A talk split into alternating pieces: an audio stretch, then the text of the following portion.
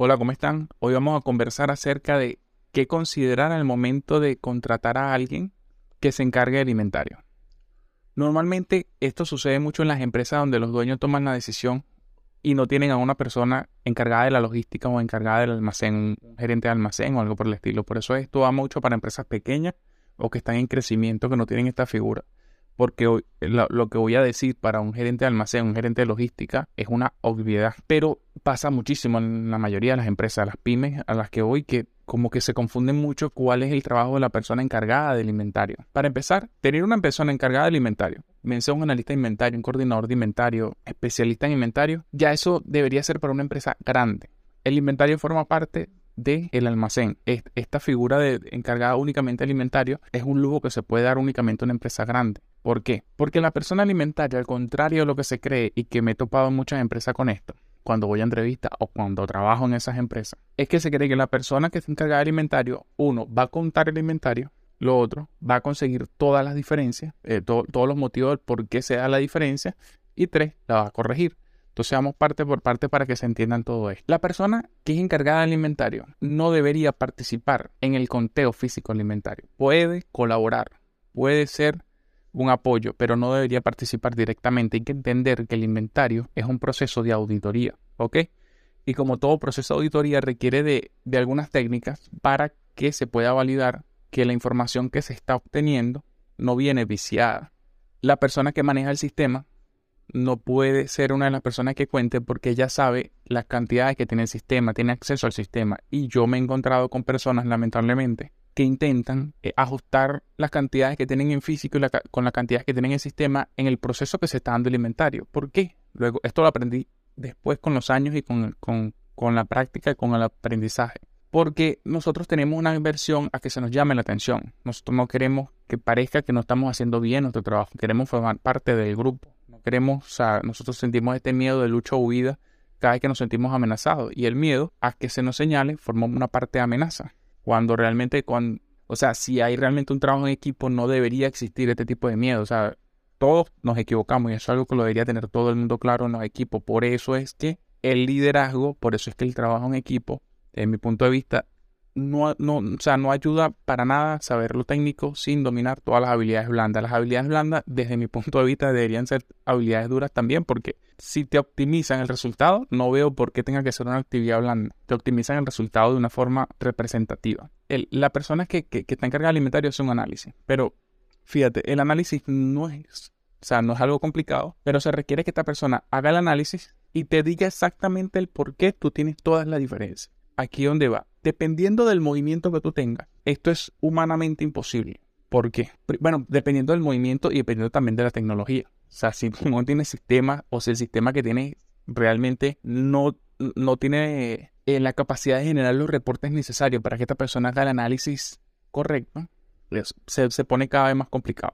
Pero vamos por aquí, ¿por qué? Porque se requiere que esta persona haga los, los, el análisis y te diga exactamente eh, que eso es lo que se aspira, eso es lo que sueña todo todo dueño de empresa, cuando yo voy a las entrevistas, y eso es lo que a veces dicen, y lo, que yo veo que a veces en algunas empresas que he estado se cree, los dueños de empresas sueñan que contratando una persona de inventario, esta persona te va a decir exactamente por qué se están dando la diferencia, cuántas, cuántas facturas se metieron, cuántas no. Ok, aquí va la respuesta. Eso se puede hacer, o sea, no hay absolutamente nada imposible en el mundo. Estoy diciendo que es humanamente imposible para una persona. Creo que no, no, no lo había resaltado. Porque, ¿qué pasa? ese proceso de análisis y el que tú le digas a él, dime exactamente dónde está la diferencia, pasa a ser un proceso de auditoría. Y realmente eso es el, el, el, el análisis. Realmente no debería existir el análisis de inventario como tal. Debería existir la auditoría de inventario. ¿Por qué? Porque lo que, se, lo que quieren los dueños es, dime cuál es, o sea, el por qué, dime el por qué. Ahora, ¿qué pasa? Que dependiendo del movimiento que tú tengas, pueden ser miles y miles de facturas. Esta persona debería sentarse, debería poder tener la capacidad de, primero se deberían tener todas las facturas de compra y de ventas ordenadas.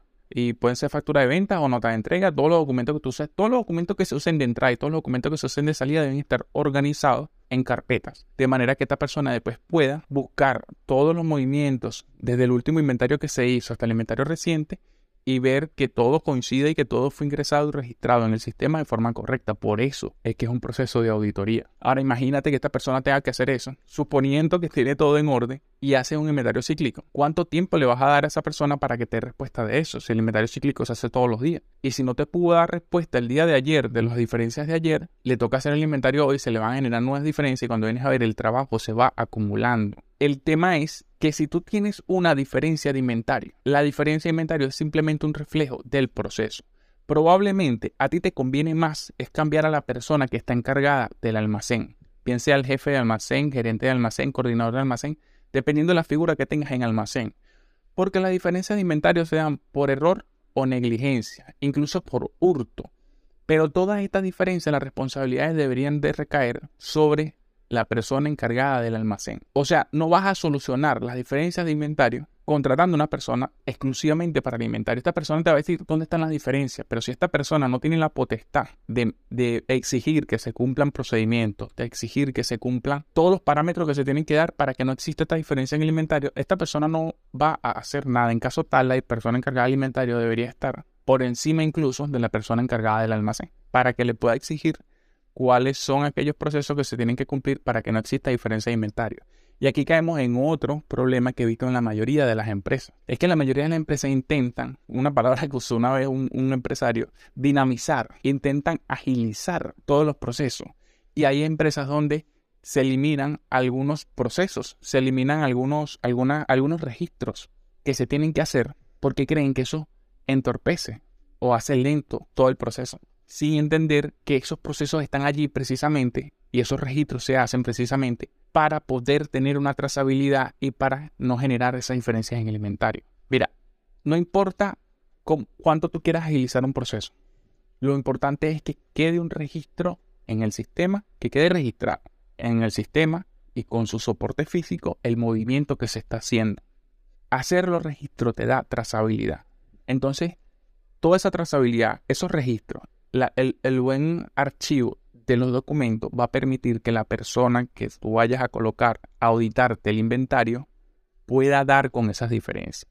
Pero tienes que ser consciente de que si tu movimiento es tal vez consumo masivo, tienes cientos y cientos de facturas diarias, una persona en un tiempo, qué sé yo, de, un día, dos días, tres días, una semana, no te va a poder tener un reporte de por qué tienes esa diferencia del último inventario. Por eso se van generando las diferencias de inventario, se va buscando la forma de solucionarlo, pero el, sea, el fin del proceso de almacenamiento, de la gestión de almacenes, debería ser que no se den esas diferencias.